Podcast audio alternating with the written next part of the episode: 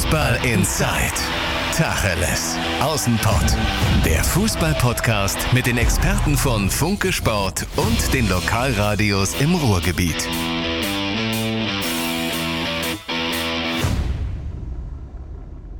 Herzlich willkommen zu Fußball Inside, dem gemeinsamen Podcast der Lokalradios aus dem Ruhrgebiet und den Experten von Funke Sport.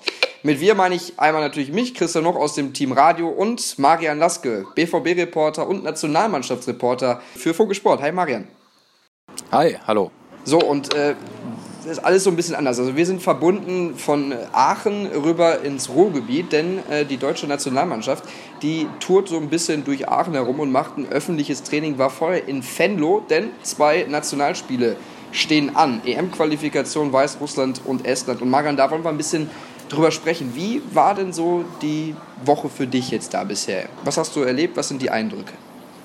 Ähm, ja, also jetzt ist ja eigentlich, muss man sagen, gerade in Aachen so das erste Mal, wo die Mannschaft wirklich auf Fans trifft, weil ähm, sie ist ja im Venlo, das ist ja gut eine Stunde mit dem Auto entfernt, ist aber eben auf der anderen Seite der Grenze, sprich schon in der Niederlande und das merkt man natürlich. Ne? Also in äh, Venlo, wir haben da, sind auch ein bisschen durch die Stadt gelaufen, haben die Leute gefragt. Die kriegen jetzt natürlich nicht viel davon mit, dass da die deutsche Nationalmannschaft ist, weil logischerweise die sind dann halt Fans von der niederländischen Nationalmannschaft und wenn die halt nicht da ist, dann juckt die das nicht groß. Und ähm, äh, ja, so gesehen ähm, muss man halt sagen, ist da in Fendo, also es ist, sind sicherlich sportlich gesehen wirklich ideale Voraussetzungen. Die haben da ein echt schönes Hotel, was abseits liegt, was sie auch alleine haben können mit dem Fahrrad innerhalb von fünf Minuten zum Trainingsplatz fahren, der echt auch top ist, weil Fenlo in der ersten Liga spielt äh, und äh, wirklich äh, ideale Trainingsbedingungen hat. Und ähm, so gesehen hat das ganze Camp natürlich sportlich gesehen auf jeden Fall Sinn gemacht.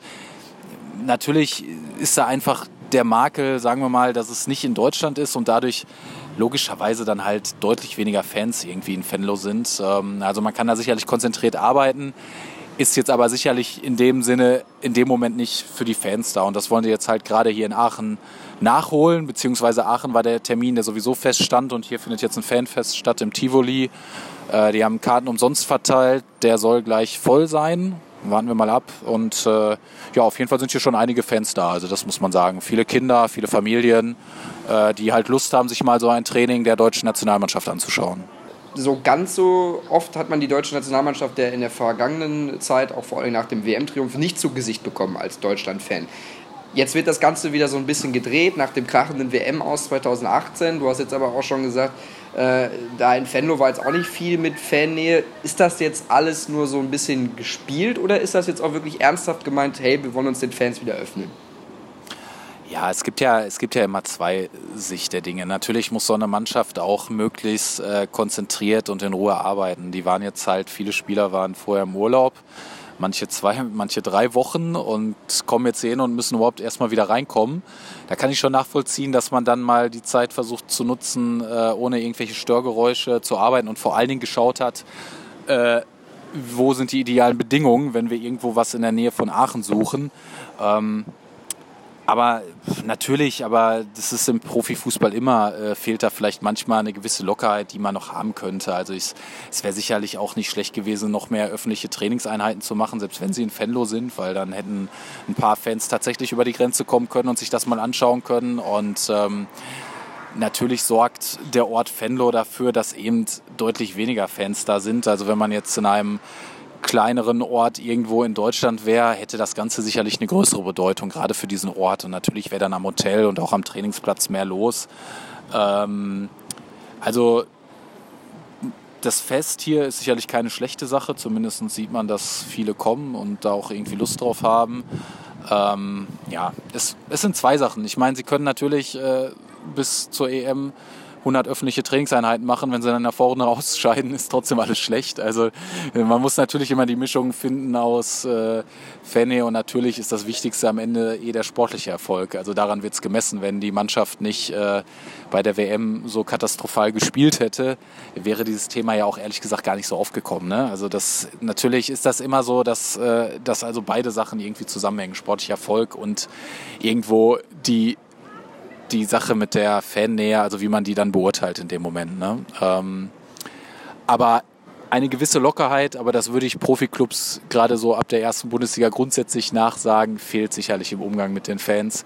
Man könnte sicherlich noch offener sein äh, und würde trotzdem noch konzentriert arbeiten können, definitiv. Trotzdem, also jetzt von außen betrachtet, wie das auf mich gewirkt hat, Oliver Bierhoff, der war ja da bei der Einstiegspressekonferenz, wo dann auch Köppel genau. und, und Sorg saß. Der hat natürlich da auch nochmal betont, wie, wie wichtig dieses Thema ist. Und das ist natürlich, hat natürlich auch damit zusammen hängt natürlich damit zusammen, dass man das öffentlich wirksam machen will. Was auch noch ist, äh, es, wird, es wurden ganz viele Bilder vom, vom DFB-Kanal gestreut. Dieses Team, äh, was ja neu aufgestellt wurde, viele, ein großer Umbruch durchzogen worden ist seit der WM 2018 dass die da auf Teambuilding setzen, da waren ja auf dem Wasser mit dem Kanu rumgepaddelt. Das sind natürlich auch Bilder, die man aus DFB-Sicht gerne streut. Wie hast du die Stimmung im Team wahrgenommen? Du warst ja jetzt vor Ort und hast da den Objektive im Blick. Ähm, ja, das, ich glaube, das ist jetzt auch so ein Moment, in dem man das einfach noch nicht so sagen kann. Ne? Also du triffst jetzt hier die, die Spieler eigentlich mitten in ihrem Urlaub. Es sind zwei Spiele, die du normalerweise, also die du auf jeden Fall nicht verlieren darfst, die du aber normalerweise irgendwie gewinnst, sage ich jetzt mal. Es wäre natürlich schön, wenn das noch mit einer möglichst guten Leistung gelingt, weil du so, so ein bisschen diese Euphorie vom Niederlandespiel mitnehmen kannst. Und natürlich lernt sich so eine Mannschaft hier weiter kennen, aber diese ganzen Strukturen und so weiter, die müssen sich erst bilden und am Ende ist es ja, das ist ja nun mal so richtig entscheidend erst, was dann nächste, nächstes Jahr im Sommer passiert. Dann beginnt das Trainingslager auf die EM, für die sich diese Mannschaft mit großer Wahrscheinlichkeit, also sehr sicher qualifizieren wird. Dann muss sich so eine Mannschaft wirklich finden. Dann sind diese ganzen Prozesse erst wichtig, weil dann vielleicht auch noch andere Spieler dazukommen, die jetzt nicht dabei sind, andere vielleicht auch verletzt sind.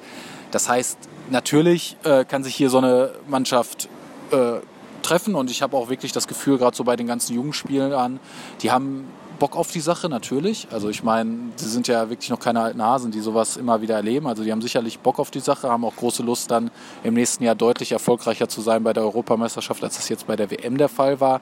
Ähm, aber das alles ist halt ein Prozess, über den man den man jetzt auch einfach wirklich noch nicht wirklich beurteilen kann, weil das einfach eine gewisse Zeit braucht und weil die jetzt hier anderthalb Wochen zusammen sind, dann ist wieder Urlaub und dann geht es für die mit der Mannschaft los, was dann ehrlich gesagt auch erstmal wichtiger ist. Ne? Also das äh, ist ja immer so. Die wirklich spannende Phase beginnt dann vor allen Dingen äh, im nächsten Jahr, wenn es dann Richtung EM geht.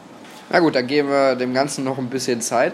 Was trotzdem noch eine Besonderheit ist, dass äh, am Wochenende, am Samstag ist das erste Spiel gegen Weißrussland, dann nochmal genau. gegen Estland, dass da nicht Bundestrainer Joachim Löw auf der Bank ja. äh, sitzen wird, sondern Oliver Sorg. Ähm, Joachim Löw hat sich ja eine Verletzung beim Sport zugezogen, musste ins Krankenhaus eingeliefert werden.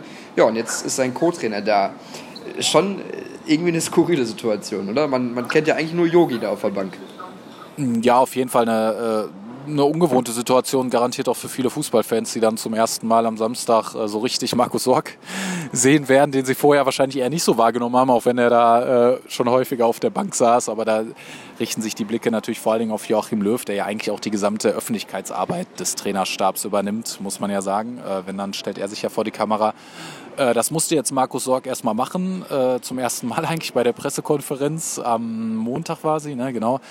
Äh, da wirkte er noch etwas zurückhaltend. Man hat ihm so ein bisschen angemerkt, dass diese Rolle für ihn neu ist. Äh, trotz allem ist er natürlich auch schon lange in dem Geschäft. Und ähm, es, ist, es ist keine ideale Situation.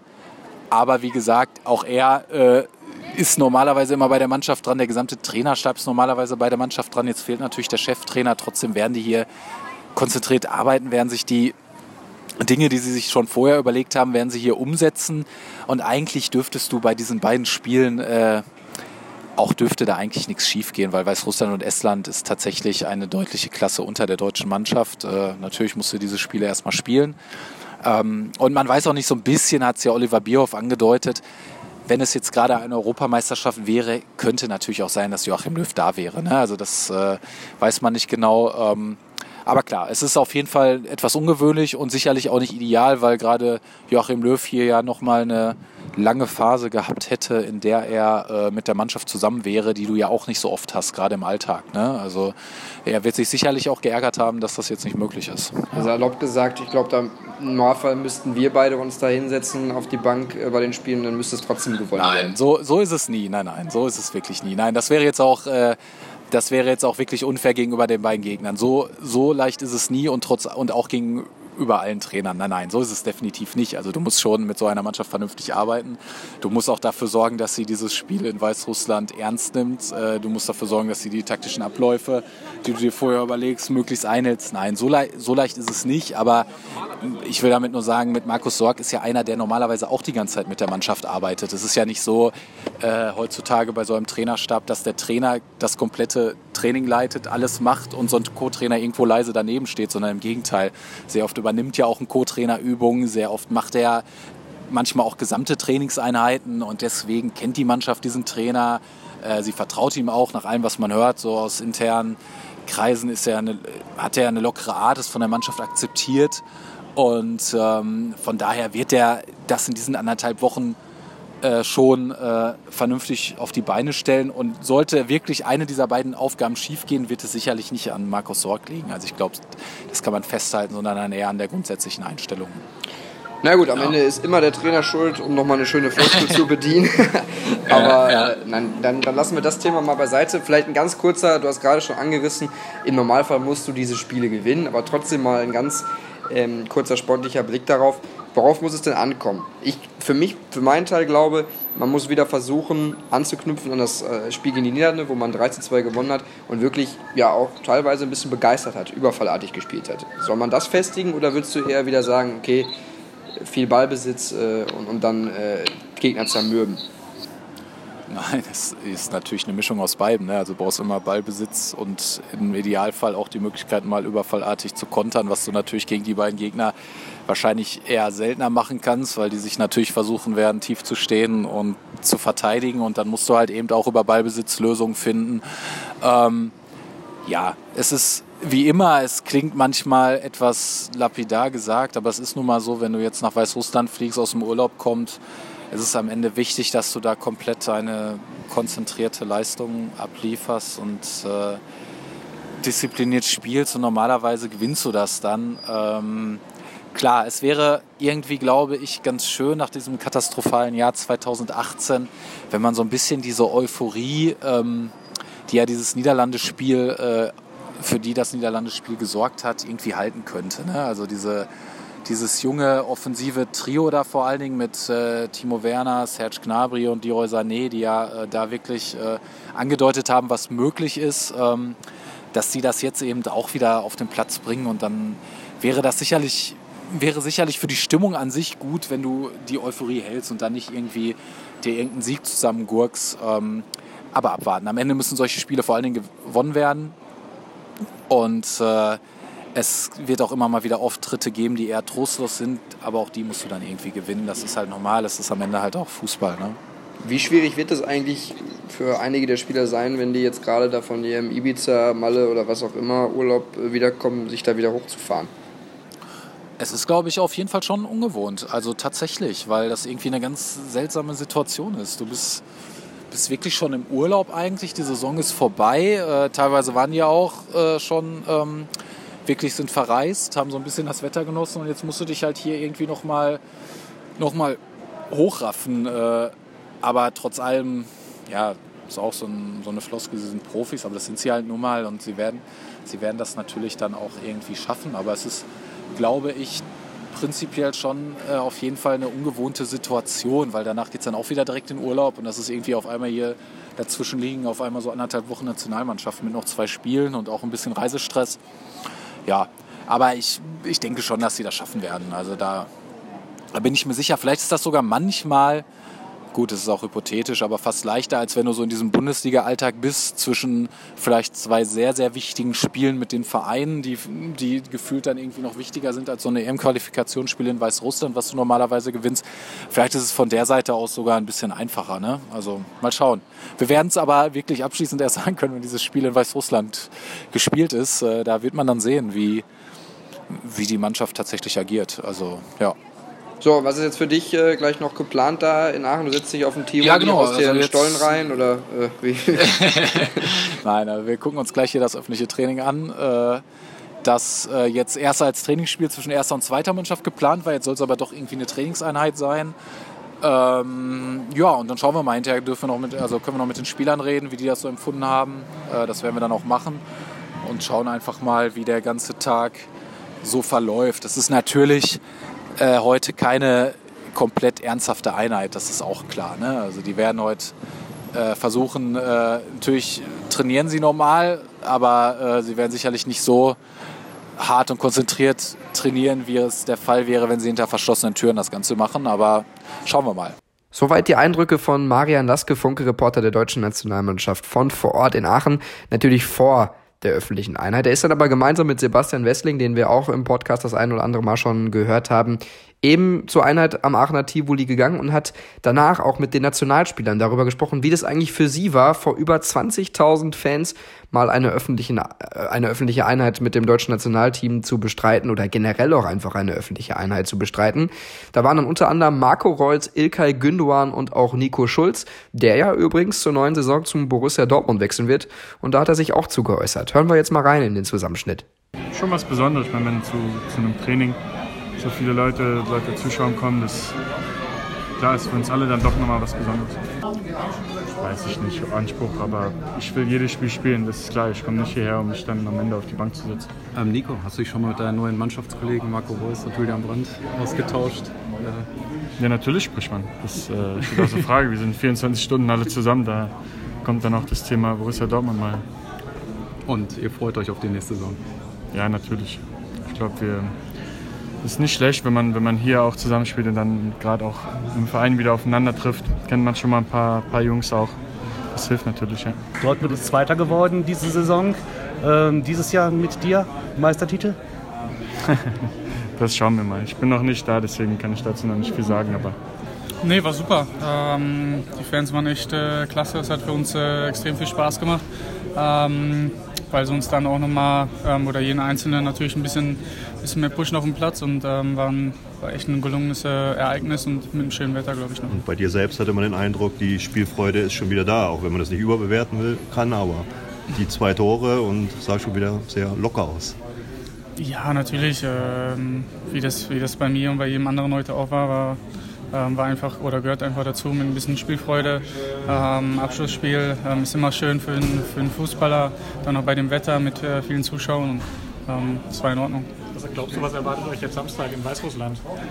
Ähm, ja, ich denke natürlich noch einen Gegner, der bestimmt ähm, nicht vorne angreifen wird, sondern ähm, sehr tief stehen wird. Und ähm, da müssen wir einfach versuchen, dass wir, dass wir uns viel bewegen, dass wir ähm, viel die Tiefe finden, als auch ein gutes Kombinationsspiel ähm, an, an, den Tag legen. Und ähm, dann versuchen, ähm, vor dem Tor einfach eiskalt zu sein und das Spiel auf jeden Fall zu gewinnen. Jetzt habt ihr gestern in Venlo ja eine kleine Paddeltour gemacht. Wie haben die Mannschaftskollegen denn so ausgesehen? Wer es denn gekannt hat?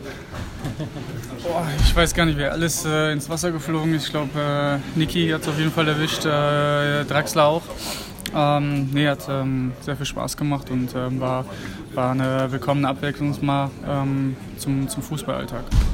Die Konstellation in der Offensive ist ja luxuriös, um es so zu nennen, mit der, mit der Besetzung der Position ganz vorne drin. Also meistens ist einer oder sogar zwei zu viel. Wie siehst du da die Situation? Ja, ist doch schön. Ähm, ich glaube, ähm, wir waren nicht immer in so, so einer Situation, dass äh, der Bundestrainer ähm, oder Markus das halt jetzt ähm, aussuchen durfte. Von daher, ähm, ja, ist ein Leistungsprinzip und ähm, die Besten spielen und äh, da hat jeder sich dran zu richten und ähm, jeder Einzelne muss äh, im Training Gas geben und äh, sich dem Bundestrainer zeigen. Training ohne den Trainer, wie ist das eigentlich?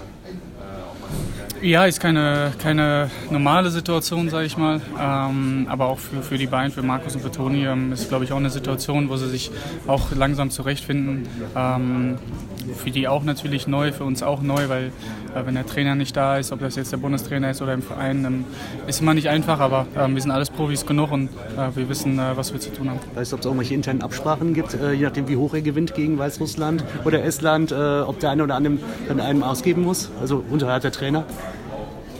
So, sagen wir mal, ihr gewinnt jetzt 5-0 gegen Weißrussland ohne ja, Yogi. Das, das, sagen sie jetzt, dass wir einfach so 5-0 gewinnen. Also ähm, das wird beide, beide Spiele werden keine einfachen Spiele. Ähm, Sieg ist Pflicht, das wissen wir. Und äh, wenn wir das erreichen, ist gut. Und darüber hinaus noch ähm, spielerische Akzente zu setzen, ähm, ist auch unser Repertoire und ähm, das müssen wir an den Tag legen. So, die Saison Endzeit ist immer so Wechselspekulationszeit. Das ist ja in der Nationalmannschaft so. Es wird viel über Leroy Sané gesprochen vor allem. Ähm, wie hast du ihn erlebt jetzt in den, in den Tagen? So wie die letzten Lehrgänge auch, äh, sehr locker. Ähm, ist der gleiche Junge, als wenn er ein Angebot von Barcelona bekommen würde. Also spielt keine Rolle, glaube ich, für ihn. Ja, wir waren mit den Fans zufrieden. Ich glaube, andersrum genauso. Insgesamt, glaube ich, eine tolle Veranstaltung, sowohl für uns Spieler als auch für die Zuschauer auf den Rängen. Und äh, dementsprechend können wir, glaube ich, alle glücklich und zufrieden nach Hause gehen heute Abend. Du bist ein Leader des Umbruchs quasi jetzt. Wie empfindest du das, wenn die Jungen jetzt schon mit dabei sind, die teilweise noch U21 spielen könnten? Wie empfindest du es? Was äh, fühlst du? Ja, Geht's voran? Ja, genau so fühlt es sich an, ehrlich gesagt, dass wir noch äh, im Umbruch sind. Aber ähm, wir waren ja jetzt schon ähm, das eine oder andere Mal so zusammen in der Konstellation. Und dementsprechend fällt es, glaube ich, auch für die Jungen äh, mit jedem Mal ein Stück weit leichter, sich in die Mannschaft ähm, hinein zu integrieren. Und ähm, für uns Alten braucht, ist dann auch nicht mehr viel übrig zu tun, ehrlich gesagt. Das passiert einfach automatisch. Und ähm, wenn wir es dann schaffen, ähm, ja, die taktischen Vorgaben dann auch ähm, zu erfüllen, die wir ja, bei so einer kurzen Länderspielpause immer haben, dann können so Ergebnisse wie bei den letzten Malen ähm, entstehen und ähm, dann äh, sind wir natürlich sehr zufrieden. Das war's mit unserer Spezialfolge zur deutschen Nationalmannschaft, die eine öffentliche Einheit in Aachen durchgeführt hat, vor über 20.000 Fans und ja, auch so ein bisschen nach außen verkörpert, wir wollen wieder Fan näher werden, wollen da wieder offener werden. Das war ja ein großer Kritikpunkt nach dem Desaster bei der WM 2018. Wenn ihr Kritik, Anregungen, Wünsche habt für die kommende Zeit, für unsere kommenden Podcasts, dann schreibt ihr uns gerne auf Facebook, Twitter oder auch gerne bei iTunes. Da könnt ihr uns auch mit Sternen bewerten, würden wir uns natürlich über eine positive Rückmeldung sehr freuen. In der Woche gibt's auch noch unseren neuen, unseren gewohnten Talk. Da könnt ihr natürlich dann auch ab morgen gerne reinklicken. Bis dahin erstmal, macht's gut, ciao. Fußball Inside, der Fußball-Podcast mit den Experten von Funke Sport und den Lokalradios im Ruhrgebiet.